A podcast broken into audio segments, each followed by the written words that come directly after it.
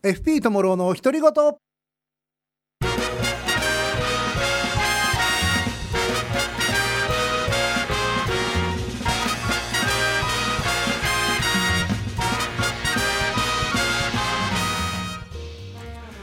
おはようございます。ともろうです。おはようございます。山崎ひとみです。ちゃんと一年って過ぎるもんですね。はい。いろんなことがありながら。まあコロナコロナコロナコロナね一年過ぎたらいい年が来るでしょう。はい。一年本当にありがとうございます。お付き合いいただきまして。はい、今日はもう本当最後の最後ということでですね、えー、気ぜわしいのも通り越してということなんですけども今日あのそんな中ではい。ゲストも来ていただいてますので、ええ。えー違った話を聞きながらというふうに思います。今日は収録でお送りしております。はい。そうなんですあの夏の収録じゃないんでねちゃんと寒い時期にやってますよ、はい。えーさっき網走のね見てきたらちょっとあの予想外にすごい波で。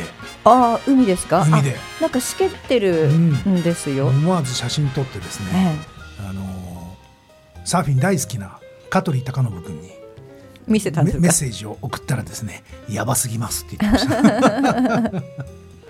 はい。今日のゲストは北見からお越しいただきまして焼肉大好き。はいどうぞ。はい、北見肉町町長霜降りカルビでございます。霜降りカルビさんようこそ FM 網走へ、はい、お邪魔いたしました。どうもご無沙汰しております。はい、はい。あの、はい、ご無沙汰しております。なかなかね肉町がねええ。順調にできないもんですから、あそうなんですよ。肉町ね。うん。今月もちょっと無理かなと思ってますけれども、ね、はい。リモート肉町そうですね、リモート肉町やったりね、やったりとか。あと今年はいろいろやりましたね。えっ、とズムズム飯とかっていズうのムもやって、飯、はい、うん。ズームでつながって。あの北見の焼肉を全国の皆さんと一緒に食べるっていう新聞にも載ってましたよね、はい、それもやりましたね。あの霜降りカルビさんとしていろんなところに登場してらっしゃってあのねテレビなんかでも。あ、そうですね。ねえ、はい。網走のね、あのお祭りにもよくお邪魔させていただきまして。そうそう肉餅でねそうです。それは今年は寂しかったわ。今年はありませんでしたものね道の駅雄一祭りだったり七福神祭りだったり。お越しいただいて、は美味しいんですよね肉あ餅りがとうございます。うん今年多分肉餅ファンは寂しい思いをされてたかと思いますけれども、来年はできるといいなと思っております。本当ですね来ますかうちのカフェに 出店ブースで。そうですね。ちょっと考えましょうか。はい、期間限定みたいな期間ね。限定で。ニポネ焼きとか。日本の焼きと、ねあーいいですね。僕も聞きたかったな。ね試験してました。えぜひ一度考えましょう。そうですね。ねはい。えまああの何を隠そう友郎さんと霜降りカルビ町長は一緒のお家にお住まいで。そうなんです。そうなんですよ偶然に名字まで一緒なんですよね偶然に名字までどっちが居候なんでしょうかっていう あの霜降りカルビは私の芸名でございまして、あはいはい、本名田村俊恵と申します。はい。えそうなんですねそうなんですよそう。ですかいつからそうなんですか？うん、ずいぶん前からかな。かれこれ。彼これもう三十五年ぐらい？六年ぐあ六年かなぐらい田村俊恵で生きてますけれども、はい。友郎さんの奥様でございますけれどもそうなんです。ね。はい。奥にいない奥様でございます。よく言われるんですよとあのタマさん奥さん横に来ると無口になるよねってあいやいやいやいやいや。そんな口では私叶いませんので。まあ そうでしたか。え肉町はどのぐらいなの？肉町はねもうね何年？七年？ですね。そんなになるんでしたっけ？私最初の頃に行ってましたけど、そうですそうです。あのお近くのはい。ご自宅の近くの公園で、公園ではい。ねそう最初はそもそもがフェイスブックでマーケティングをするとかそのフェイスブックをどう使うかっていう講習会をやろうっていうんはいで講師を呼んでねそうですそうです。ぜ前の日に前祝いみたいにやろうって反省会じゃなくてって言った時にちょうどあのトリトンさんが、えーたま、えー空町。何空町ができて、あスカイツリーにできて、で北見お寿司の町だよねとかって言ったけどそこできちゃったから渋谷ヒカリエ、えー東京空町。東京うん。北見肉町。ちょっとそういうシャレっぽいとこあったんだ。あったんでそうなんですそれでまあ北見でそれで町おこしたらいいんじゃないかみたいなようなセミナーから肉町ってできてその時に勝手に私が「はいわかりました。じゃあ町長やります」みたいな。で北見肉町町長で最初言ってたんですけど田村俊恵では面白くないと。ということで何か肉町町長らしい名前をということで付けた名前が霜降りカルビでございます。でカルビの美は美しいと。美しいとね。そうですそうです。まあねその当時ちょっといろいろ個人的にもいろいろあってですね、はい。えーこんだけ出しゃばりなのにちょっと引っ込み思案のふりしてる時期だったんですね。はい、で歌い文句は市議には落ちたけど町長になったというですねあーはいはい今北見市議会議員さんでいらはい、っしゃいます、そうなんです。はいはい。たまにアルバイトしてるんですね。まあ一応本業ですけどね。そうなんですよ。まあ本当にたくさんの方がね、フェイスブック上で登録していただいて、今何人いるんだろう、1000人超えてるんだ超よね。えてますよね。でいろんなね山崎さんはじめ、はいえーお越しいただいたり、それからあの網走の議員さんたちもお越しいただいたりとかですね。うんうん。一時はあのバスでなんか町おこしの何かイベントがあって、はい。会議みたいなのが網走であって、はい。で懇親会にわざわざバスに乗ってあの公園まで来ていただいて。あ足立優子さんねあの時は100人超えだったんですよーね。100人超え。そう。ご近所大丈夫でしたか？もういろんなこと書かれましたよ。この2 チャンネルから。何チャンネルから何から。もっと面白いことあるんだっていう人もいたし。でも行政がなんか予算を出したりだとか仕組んだんじゃなくてこれだけなったってすごいっていうんで視察いただいたり、そうですよね。テレビが入ったりしたりね。そうですね。うん。でまたあのみ日本中の皆様からするとやっぱりね玄関の焼肉祭りはすごい興味があるので、うん。そこにあのこんなのもやってますよっていうと全国からいらっしゃったりっていうのもそう波ですよね。及効果ございましたそうね。だもう毎回玄関の焼肉祭りには町長のお客様がたくさんいらして。そうなんですよ。一番前にでも関取りが大変というね。そうそう。ね関取。陣そっちの関取ね。そっちの関取お肉食べ過ぎると関取になっちゃったって話かと思ったいやいやいやいや もう毎回盛り上げていただいておりましたけれどもね。楽しみにされてる方がいるのね本当に。ねえ本当に。まあまあね、えー門別に先輩の流氷丸かじりパーティーっていうのがあったり、それから玄関の焼肉祭りにくっちゃんの方から何回かお越しいただいてて、はい。あのチームの中に来ていて、はい。これパクらせてくださいって言って豪雪の焼肉祭りっていう豪雪の。そうそうそう。うん。私呼ばれてね、ええ。ご挨拶に行きました。第あらま。1回目。あらまそうでしたか、非公認キャラじゃないけど。今日はあの霜降りカルビとしてそうですか？そうそうですそうですそうです。北見肉町町長霜降りカルビさんにお越しいただきました オープニングであのご挨拶をさせていただいたという。すごい。第一回の。そうなんです。第1回のね確かに寒くはないんだよな。あったかいのよ。全然北見とは寒さが違うから勢いですけどね、うん。うん。焼肉しても別に問題ない楽勝ですよ私たちからすると。ね。うん。雪崩に潰されそうになるけどね。ああそのくらい雪が多いから。ものすごいぞくっちゃんは、ううん。毎日降ってる感じだもんね。とにかく毎日降ってる。とそれ積み重なってるから。それも壁。大変ですね。そっか。でもくっちゃんが北海道って広いなと思ったのはくっちゃんの彼らが来てでいやー車の中にペットボトルのお茶置いといたら 凍るったって。お前北海道人が何舐めたこと言ってるって、ねくっちゃんは一晩では凍ら凍ない。らないんだって。そうなんだ。あら私はどこでも北海道そうかと思った。2日目3日目ぐらいで凍るけど、一晩では凍んないっすよって。やっぱり厳しいんですね。こちらはね。厳しいね。まあ厳しいっていうかねこんなもんだと思ってるからね。そうですね。うん。でもね真冬は痛いですよねね。痛いです痛いです。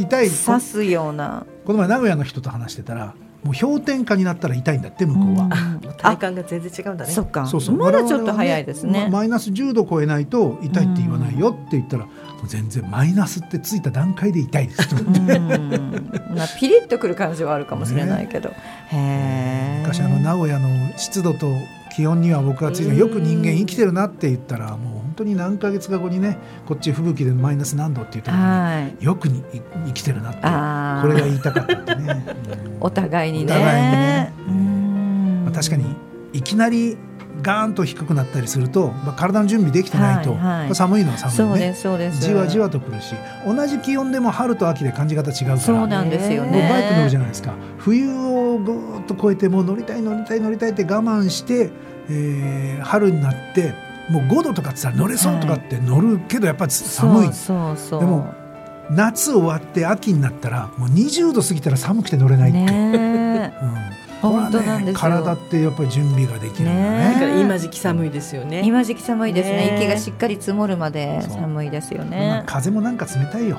はい。ビューってくる感じでね、うん、あのディズニーランドで並ぶの寒いこと。あ気温は全然こっちより暖かいんだけど。いやディズニーランド寒く感じますよね、うん、なんか風が、ね、みんな密になって並んでるからいいけどこの時期密じゃないからね、そうですね、余計風通しがありますねまあ2020あるべきオリンピックがなかったり、はい、ね。もう全然未曾有のこう状態、まあ、昔はそのね、ずいぶん前に何百年も前にこれが流行ったりとか、はい、いろんな疫病が流行ったりとかっていうことはかつて人類が経験してるんだろうけど記録に残っているような状態じゃないし、はい、その頃はその情報もなかったから彼らは本当どうしたんだろうねバタバタと死んでってなんだってたたりだとかなんか言ったのかもしれない。そうかもしれないです、ね、これだけ情報があってもでもやっぱり同じように人から人に移ってってってまあなねいろんなことをこう小説家のようにおっしゃる方がいて陰謀説があったり、ね、あの事故で、まあ、中国を起源というふうに言われてるけどこれは事故だったっていうのもあれば仕掛けたとかいやいや某国が中国のせいにするようにして仕掛けたとかいろんな陰謀論ってこれね、ね、面白い話いっぱいありますけどね、はい、それにしてもこう一旦出ちゃうともうこれだけ世界中の科学者は英知を絞っても本当に簡単ではないっていうのは。普段のこの地球が成立してるってのは本当に奇跡ですよねっていうふうに思いますね。でまた一回健康をなくすと取り戻すのにはものすごい時間がかかる。これ健康だけじゃなくて実は当たり前にあるものがなくなるとすごく時間かけないと元に戻らないっていうことなんだろうなって思うんですね。で真剣にこういろんなことを普段だと考えてると何そんな思い詰めてんのって思われるようなことも時間もあったりするしそういうきっかけできっとねちゃんと考えなさいよっていうことなんだろうなと思います。はい、考えました？なんか。え明日何食べようかなぐらいあそれはあの毎日の楽しみなので 毎日考えてます。楽しみがあるのはいいことです。そうそうそう。でしょ、うん、本当に。楽しみなのね。楽しみなの、えーまあ、よく言われるねあの今日何食べたい？何でもいいってそれ一番ダメなんだよね。ああダメな答えね。そうですね。でもほら楽しみ取っちゃいけないから一生懸命考えてくださいであのー、肉町はまた再開するんですか？えもちろん、うん、あのできるようになったらということなんですけど今月はちょっと難しいかなと思ってますね,、うん、ね。1月からできたらいいなと思いますが、まあ、今日は12月30日ですから、あそうです。あそうでしたね。失礼いたしました。12月肉町ね29日肉の日にね。そうです。毎月29日にあの集まって焼肉をやっている会なんですけれども、焼肉サミット。焼肉サミットでございますね。はい。かつては本当公園の前でね最初のその肉町をやろうっていうふうになってそのミーティングでうちの庭で焼肉しましょうって言って。フェイスブックで声かけたそうです。そしたらね、うん、もう最初は人数少ないからうちの庭でいいんじゃない？なんて言ってたらうちもねあの北道の半分僕の庭なんですけど。ね。50人とか超えて冗談じゃねえぞ、ね、最初の段階で多分2 3 0人も 申し込みになっちゃったのでこれはさすがに無理だわって。たまたまうちの前が公園なんですよね、はいはい、でそこの公園でやろうということで、うん、あのやったのが第1回目でテレビは来るわラジオは来るわ新聞は来るわで、ね、1回目から来てました、はい、新聞にこうね。すぐ取り上げられたので、はい。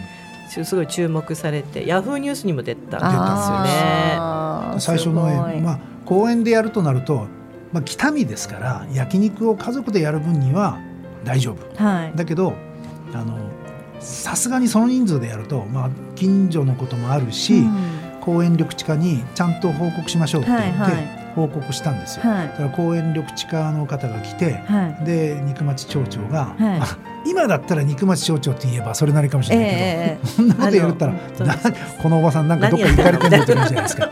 ね。それで揉めた。僕出てきたかなかったの。っていうのは、公園緑地課っていうのは僕はほら カオリャンセ公園の代表でしょ？カオリャンセ公園そうそうそう、はい、そこの所管まあ管理してもそこだから。そこ行ったらもう話見え見えになるから、ちょっと言ってなんか揉めてるわけよ。家の中こうやって見たらしょうがねえなと思って出てったら、はい、担当の課長が「おい田村さんどうしたの?」いやいや。うちだから田村さん。同じ名前なんですそうそうそう。あそういうことがえそれで何何って言ったらちゃんとそっからやっと聞いてくれた感じ、うん、で聞いたらこれ実はテレビも来るうんなんて言ったらそれはそのまんまでは置けないっていうね午後からなんと課長が自分で草刈りして草刈りしてくれたんですよ。本当に。急だからほら業者ってわけにもいかないし、えね、ありがたかったです。課長さん素晴らしい。すごいのにね。もう北見市すごいできるのは最初から。本当そうやってね支援していただいたりね。まああの焼けないようにとかあの大声で迷惑かけないようにとかって、うんしたりもしたんですけどあのいろんな支援してくれる人がいて建築屋さんがもうテーブルとかをにわかに作ってくれたりとかそれから工事用のこんなでっかいあのほら蛍光灯みたいなよく、まあ、バルーンのあるじゃないですか、はい、あんなの持ってきてくれたりとか、ね、某早水組系のの社員さんが一生懸命ボランティアやってくれたりとか。はいはい、はい皆様にね助けていただいて、お世話になってで、まあ、まあ冬になるとねさすがに北見は玄関の焼肉祭り以外はあまり外でやりませんので。で、ね、はい、焼肉屋さんを回ろうということであちこちの焼肉屋さんを回っての焼肉サミットをやっていますね。毎回あの違ったお店を選ばれていたり、ねはい、でもねだんだんこうなんか参加の皆さんがちょっと久しぶりにあそこ行きたいよねとかやっぱり人気の店が何店舗かあるので。はいうん、最近は割と偏っちゃってるかもしれませんね。でも今ね残念なのはね某反門店さんが今お休みしててね。12月に、うん、改築というかそっかそっか、うん、でオープンって言ってたけどこの間、ね、12月オープンみたいですよね、うん、12月中にオープンするじゃん、うん、まだしてなかったよ、うん、そこはちょっと楽しみにしているんですけれども、まあ一旦は。メドン。メドンねあのお店も閉じるかなって言ってたのがお婿さんが帰ってきたりとか。よかったです。後継者さんがいらして、ね、そうなんですよ。中小化中小企業家どういうかとしても一番の問題は事業承継なんですけど、まあ、ああいうふうに事業承継を自前でちゃんとやって後継者がいるっていうのは素晴らしい。本当ですね。ね。素晴らしい、ね、いきなり家壊し始めたからやばいと思ったら、新築しちゃうっていう。ああよかった。すごいねあの結構焼肉屋さんもね高齢化していて、はい、本当に後継ぎの方がいらっしゃらなくって名店のタレの味が残らないっていうのが私はもう一番寂しくてしょうがなくて。沢野園さんとかね。それから鳥源さん鳥源さんもね最近ね電話したら電話つながらなかったし電気ついてないから。母のねうちの母83なんですけど同級生なんですって。だからもういつどうなってもというあ鳥源さん行ったな、よく。でも鳥源さんもお願いした時も体調悪かったらできないかもしれんぞって。あそ,、まあ、その日はその時はその時だって言ってやってくれたりとか。ね、そうですね。でも最近なんかやってないみたいだなと思って寂しさを覚えておりますが。沢野園さんもあの継ぎたいっていう、うん、継ぎたいっていうかもういたんですけど、もう言った時はい。やもうそんなあんたを押し上げられないって言って断られそれから次の月かなんかでねお父さんそうですね亡くなっちゃって。沢野さんもねお世話になりましたね。分かってたんですかね、うん、まあディープなところはまだまだあるけどね煙たくてね向こうにの端にいるの誰か分かんないようなところね。ね、うん、目開けてられないとことかねでもまた今新しい焼肉屋さんもできてるんですよね。できてるね、はい、まあ新しいのは新しいのでえー、事業承継としてその経営者としては事業承継できてるけどさあ店の雰囲気としてあの黙々の反問店が どう変わるのか。ちょっとそれは楽しみですね。よく昔あの汚いラーメン屋が新しくなるとなんかちょっとね雰囲気が変わったりとか、場合によってはその借り入れをしたんで返済のために原価率を下げるとかですね いろんなことが起こるよね。そうですね、まあ、そこはね北見の消費者というかお客さんは厳しい意見を持ってるし厳しい舌を持ってるので、はい、そこはこうちゃんと指導指導じゃないけど、はい、見守っていきたいなというふうに思います。はい、これ一つの文化ですからね。そうですね。あの注意書きで北見の公園とかも北見の公園は焼肉ができます。そうです。ホームページに書いてあそうそう書いてある。素晴らしい。通報しないでくださいって そう。ね。前にも言ったかもしれないけどうちの娘が札幌行ってマンションで焼肉して怒られた下のおじさんに何やってんだって怒られたっていうね。え？昼まで別にうるさくもしてないのになんで焼肉やって怒られるんだろうと彼女はとても不思議に思ったそうですが。やっぱりね住む町が違うと変わりますよね。GoTo トラベルここからは東北海道トラベルハートフルツアーの提供でお送りします。女満別空港発着富士ドリームエアラインズ直行チャーター便利用。FP ともろ山崎ひとみと行く。大阪神戸ツアーを企画しました。旅行期間は来年2月6日土曜日からの3泊4日。大阪の新世界や異国情緒漂う神戸の街並みを散策。皆さん高級ホテルに泊まって一緒に美味しいもの食べに行きませんか？詳しくはハートフルツアーで検索検索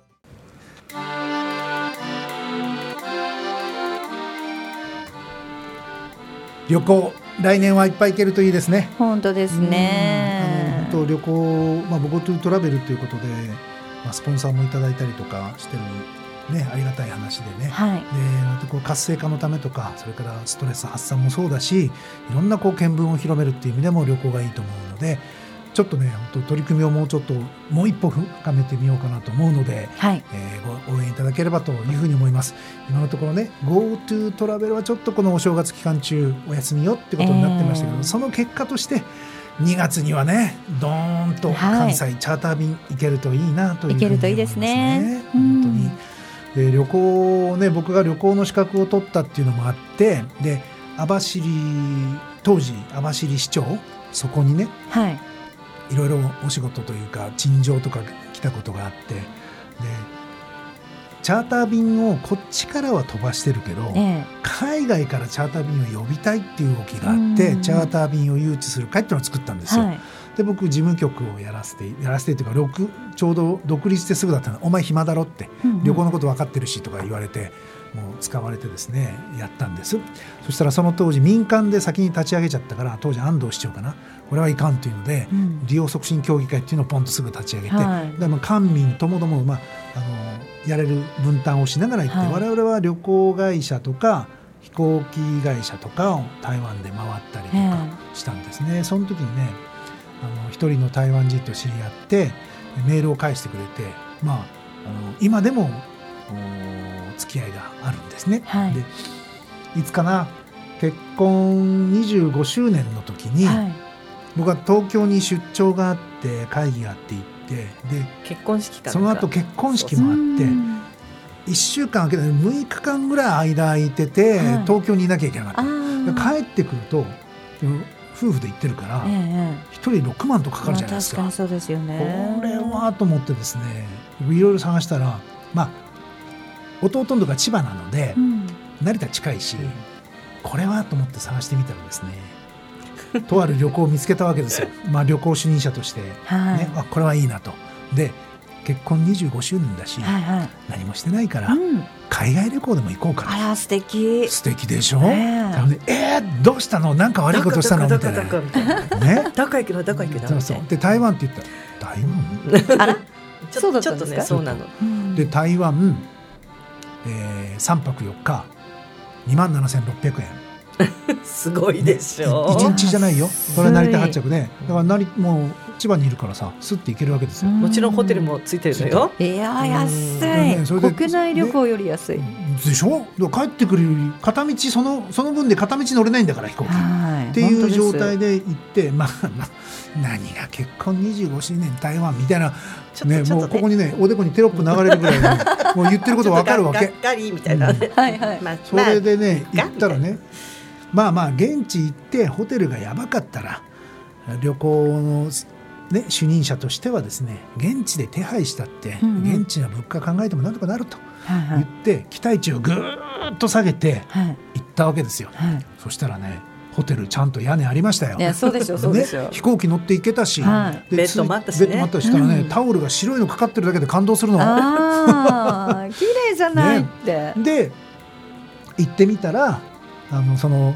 網走のでこう会議があった時に僕がメールして返事くれたやつとこう会ったりとかね。そうしたらね美味しいレストランも自分たちでは行かないとこ連れてってくれて地元の絶人がね。対頼まないぞっていうメニューを頼んでくれて美味しくて。これでもう私はすっかりそこで台湾にはまってしまったわけですよ。あーもう大好きになっちゃったんですね。そうなんです。以降あんたいらないって言って友達とか。私は友達と誘ってその後5回ぐらい行ってから 本当6回行ってますもんね台湾にね。そう。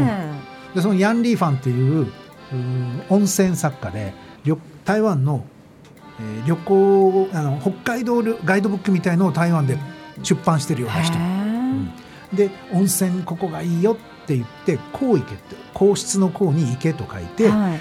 旧日本軍がその将校とかが入るような温泉を開発してたわけ。うん。でそこに行ってみたらなんでわざわざタクシー乗って温泉行くのって言ったんだけど、まあいいところで。で温泉行ったらお粥を頼みなさい。はあ。の食堂がこうあそうそうそうあって、ええご飯食べるとお風呂入浴代がタダになるみたいなそんなようなシステムになってるわけですよ。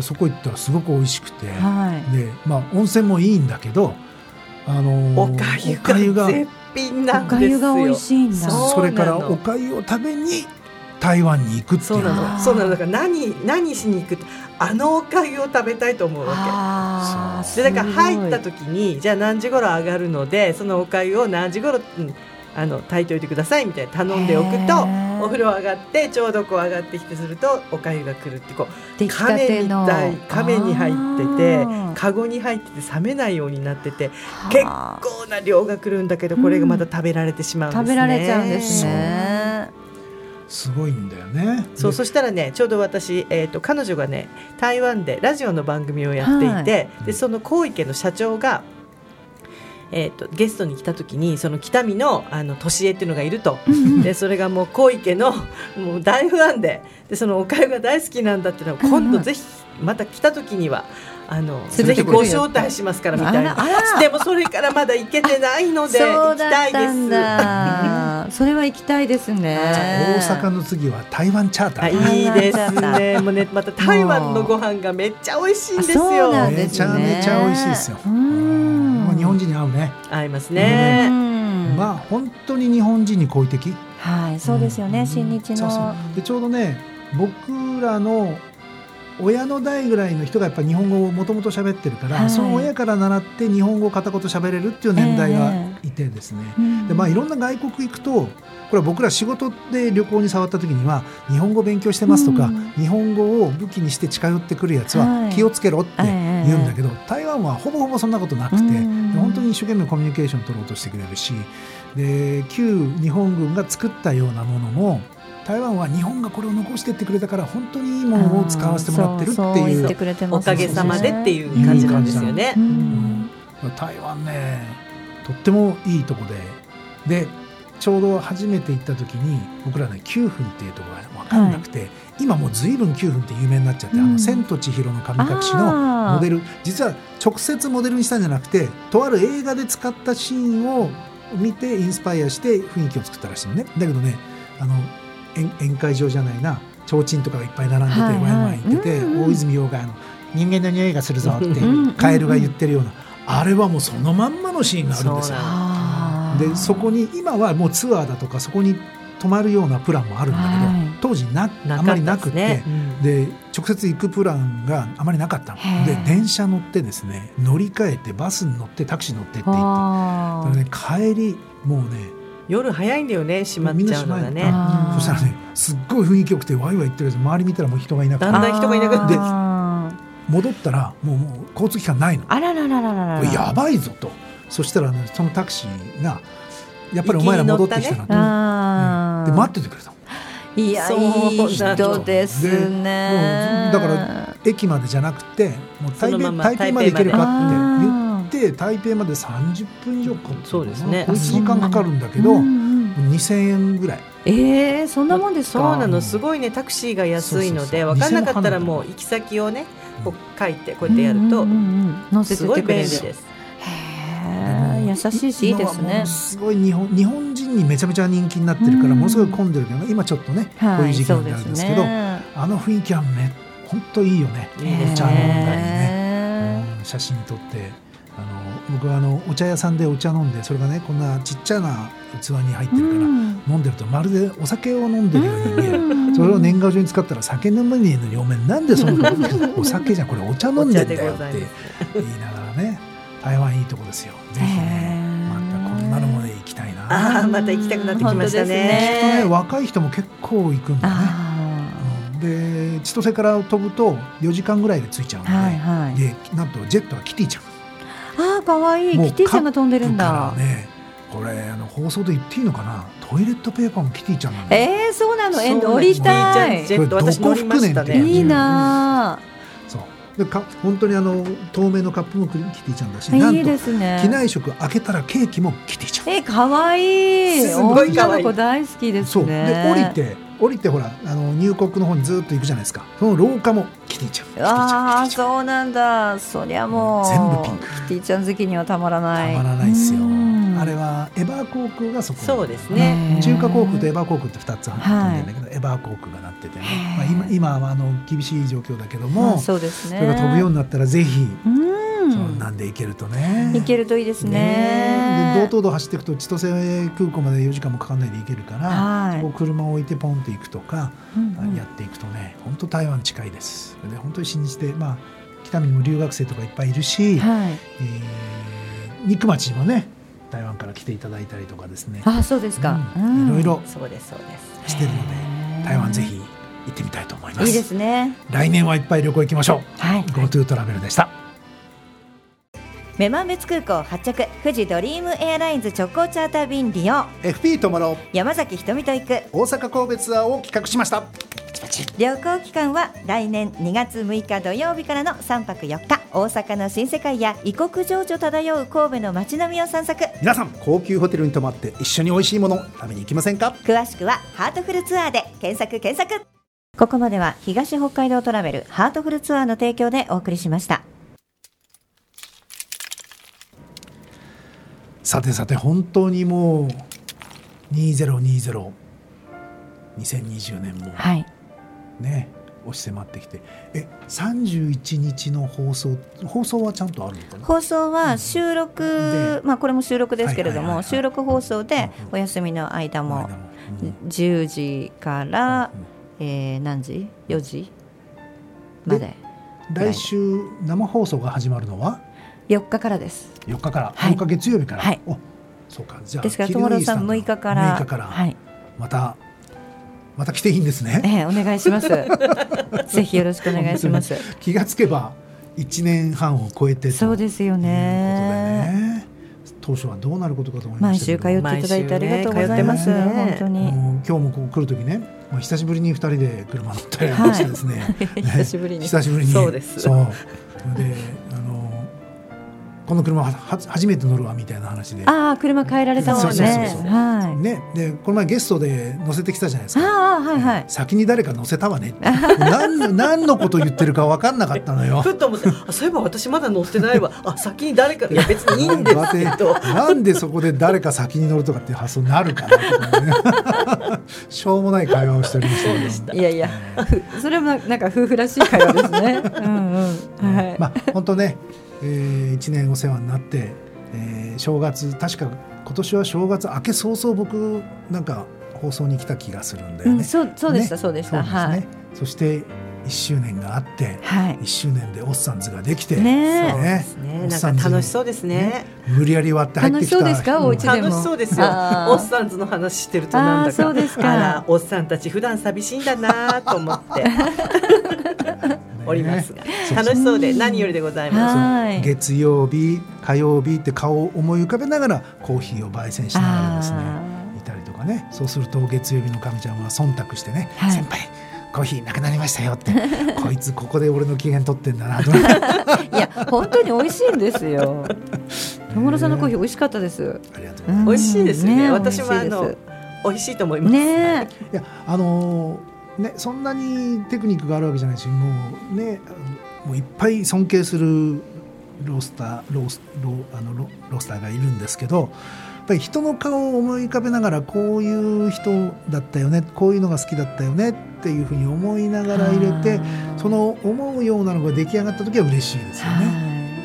うん、でまあ、それをお届けした時に今回のあんまりだったねとは皆さん言わないから 優しい。これはね本当のプロのとこ行くと厳しいし毎度同じものを出さなきゃいけないし僕ら仕入れをしてるわけじゃないから豆もいつも違うのが来るから、同じものをなかなか銘柄は一緒でも同じにはできなかったりするけど、はい、まあそういう意味でねあのたわごとにお付き合いいただけるたくさんのどんどん本当網走 FM を聞いていただいてあの増えていくっていうのはね嬉しい。そうなんですよ。私のね短大の友達が、はい、まあ、あちこちにいるんですけど、ええ、結構聞いてくれててそうなんですか？私は聞いてなくても必ず聞いてるっていう話 今日もこんな話でそんな話だったの？という。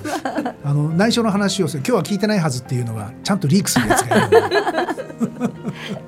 伝わっちゃうんですね、ね、いやでも嬉しいですね。いろんなところで聞いていただいて、ね、ありがたいです。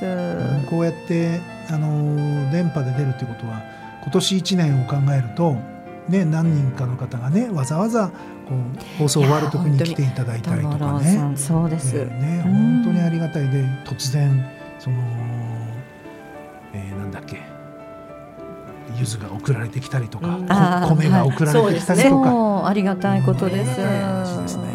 で来年になったらあの来年じゃなくてもできるんだけど僕は準備をしなかったんだけど、えー、うちにですね、えー、小豆をたくさんいただいた農農家さんから。はい。えーで小豆を僕は玄米に小豆とそれから前、ね、ゲストできた今井さんのもち麦を入れて食べてますっていう話をしたら、うん、じゃあ小豆持ってくよってじゃあ娘さんのお店に届けときますって言ってクネップの田中さんってねで娘からちょっと早く持ってってくれるって。えなんでって。すっごいんだけどって言ったらね小豆30キロ。うわー30キロってどのくらいだろう？でっかい紙袋の米のあれ。一体な感じです一体そうそうそう。そう。でまああのラジオとかなんかいろいろ使ってっていうことなんで、まあ、プレゼントかなんかに。そうでしたかね。でもね小豆をそれから僕玄米に小豆ともち麦入れるんだけど小豆の倍量をね倍増させたの。めちゃめちゃ美味しいね。あそうなんですね。そうそうそう。豆親父なんでね。豆大好きなんですよ。いや行動が豆なんじゃないんだけどね。そうなんです。ね。まああの今年1年ねお付き合いをいただいてでおかげさまで元気で私も毎日毎週通ってこれてでたまにそのイベントがあってあのお呼ばれしたりそれから僕のイベント僕と僕とというかおっさんじゃないイベントにもちょこっと顔出させていただいたりバイクで駆けつけてくださったり、ね、ありがとうございます。前の局長の時もちょうど間に合ったりとかねして本当にあのいい一年をまあいろんなことがありながらもこの水曜日の午前中はいい時間を過ごさせていただきました。それも本当に皆さん聞いていただいてね、はい、あいつの声聞きたくないっていうメールが2本ぐらいしか来なかったのね。一つも来てません。一つも来てません。ね本当ねそういう意味ではねあのありがたい話だしでもでもまた来年はねもっともっとこうご支援をいただいたらもっといろんな人がいろんな声を届けられてっていうふうに市民にもっともっと愛される、はい、そして市民だけじゃなくってそのどんなことやってるのか見に網走行こうみたいな。ことね。僕らもいろんなところ旅行のプラン作っていって。ひょっとしたら国内なんかの旅行だとじゃあ向こうの局と連携してみようとかそんなことができたりとか、ね、妄想だけはいっぱいあるので、はい、そんなやつをお手伝いいただけたりとかね、はい、で一緒に旅行行けたりするとかいうのも非常にいいかと思いますので、はい、あのお知恵を拝借しながらそして、えー、心と体もしっかりとこちらを向いていただいてご支援いただけると嬉しいなと思います。はい。ね、だ本当ねあのずっと北見市民でありながら、えー、これね札まあ、僕はほら大学が札幌だったのもあるし、はい、で東京とかで札幌の方には向かうんだけど、はい、なかなかこっち来なかったりとかほんと近いんで、まあ、来るんだけどついでにってことがなかったりすると頻度として低いじゃないですか、うんうん、この1年半ずっとこうやってまあ来るといい街よね。ありがとうございます。もうガソリン代もずいぶんかかったことでしょう。本当に。まあね。申し訳ない。本当本当にね住めば都っていろんなとこ言うけどやっぱりねまあ住んではいないかもしれないけどいいとこですよ。私市民だったことありますよ。網走市民。そうなんですか？あら。私短大時代に、えー、えー、とまず席がうちの父がね網走にエリーションに勤めてたんですよね、あそうそれで、はい、成人式は私網走市民学科に行きましたよ。はい、えー成人式ね今年はなくなっちゃったしね。網走も延期になりました。そうです網走延期なんだ。夏に夏にね、はい。僕まだ成人式出たことないんであ。そろそろ成人してもいいかなって。3回以上回ってますけどね。三回以上回ってますけど。そうですね、うんうん三4回回ると元に戻りますけどね。成人式の時ね寝てました。はいすいませうん。スーツも持ってませんでしたので、えー僕のお友達があのスーツ着ないで行ったら、はい。あの搬入の人裏回ってって言われたって言いましたので行かなくてよかったなって、えうんーかあのバイク用のつなぎとジャージしかなかったんで、ね。はい当にね1年無事に過ごせたっていうことには感謝をしながら感謝して来し来年の希望に向けて皆さんとご一緒できれば嬉しいなと思います。はい。えー、肉町も。はい肉町もねまた皆さんと一緒に焼肉できるのを楽しみにしておりますので、はい。網走からもね肉町ねずーっと出てきてくれてる方がいてもう最初の23年じゃないな4年5年ぐらいまで皆勤賞は網走の方だす。すごいですね。それがご縁でいろんなご縁ができたりい。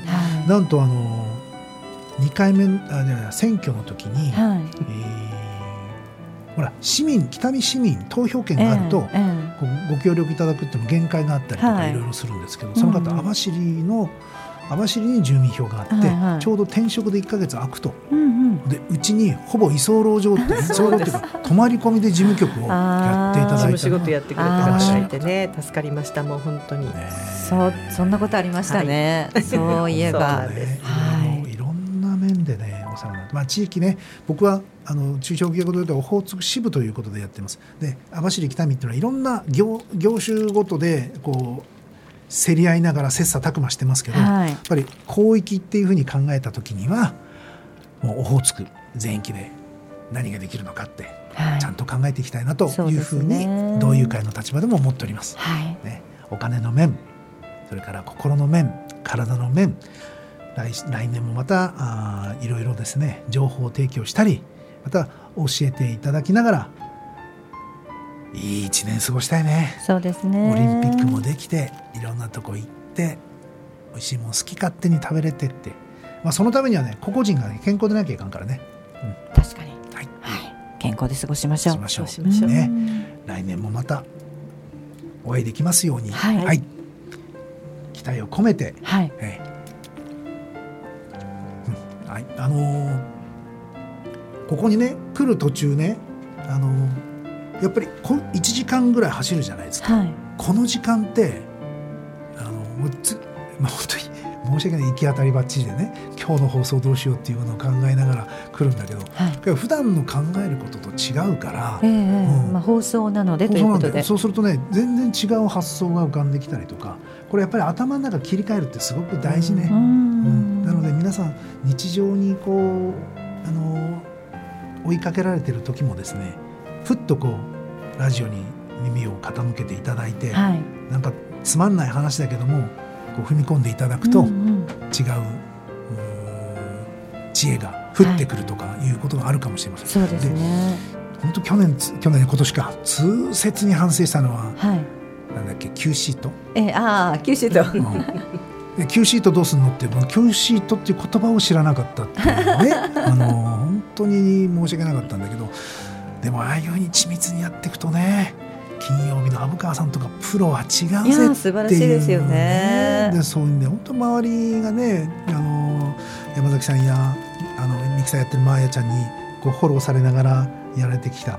でもそういうこともあの少し、えー改善できればいいなと思ったりまあ一人ぐらいそんなのがいてハラハラドキドキもいいかなと思ってみたり。どうでしょうか、まあまあね。でも聞いてる方がねそこでなんかヒントになったりいうようなことがあったらいいなというふうに思います。はいえー北見網走美幌そして門別斜里、えーまあ、清里小清水いろんな町があって、えみんなでねあのこの「オホーツク」という言葉を共通にして盛り上げたらいいなと思います。えー、と12月の頭にはね知床でパワーランチをやりました。えへえ知床で知床ででこれ同友会であっちこっちでランチをやるんだけどで、あのー聞いてるよっていう人もいたんだけど、うん。聞こえないって、まあ、場所によってねあると思うんだけどみんなやっぱりそのそれぞれのとこで頑張ってる。はい。でできることを頑張ってる。であの地域地域が元気にならないとなんか一つの政策でドーンとってことにならないので今回のコロナでみんな思いました。一人一人がしっかり地に足をつけて、えー、生きていくことで社会って成り立ってるっていうのは本当実感じゃないですか、はい、これはもう政治の力とかそれも本当に大事だけど一人一人が歯食いしばって生きていかなきゃいけないっていうことを感じながらいた1年でした。それはそのことについて今までできたってことには感謝をしながら、はい、来年頑張りましょう。ね、そうですね、ね、はいよかったらまた来年も。はいまたお邪魔してしますので、よろしくお願いいただきたいと思います。いいじゃないですか。あの今日はねその話にならなかったですけど、うん、まあ奥様はアーティストであった、あ今も？まあ、今もねまだやめてはいないんですけど、ね、昔ちょっとね、はい、歌を歌ってことがありまして、ね、はい、同世代の方は知っている方もいるかもしれません有名だったですよ。そうですか、今も性格はそうだよね三日坊主？あ そう思ったけども何十四十何年続いてるのかなっていう、あのグループ名三日坊主というね、あの同級生二人でやってるんですけれども歌を歌っていまして短大時代からですね、うん、であのしばらく、まあ、お休みはしてたんですけれどもまだ解散はしてなくて、はい、数年前からですね またちょっと札幌でライブ活動を1年に一度やっております、残念ながら今年はやっぱりこれもコロナでねできなかったんですけれども来年はまたできたらいいなということで。なんとね来年ですね無謀なチャレンジで、はい、札幌でトークショー。トークライブやるんです私。私？え三日坊主で？じゃ私。え？田村俊恵トークライブが2月札幌で？2月28日に。それもなんと初めてなのに2ステージ。午後の部夜の部と。何ですか？どこでですか？えっ、とね FM 白石。えー、そうですか？いやオンエアするわけじゃないですかオンエアしないと思いますけど、まあオンエアはえオンエアはこの前なんだっけ？神戸？あそうそう。FM ギグ。ギグ、なんだかいろんなところに行ってるじゃないですか。ね、何かわからないんですけどですね、はい。あのなんか田村俊恵として田村俊恵としていくんです。あの 女性の生き方に要はね勇気を与えると。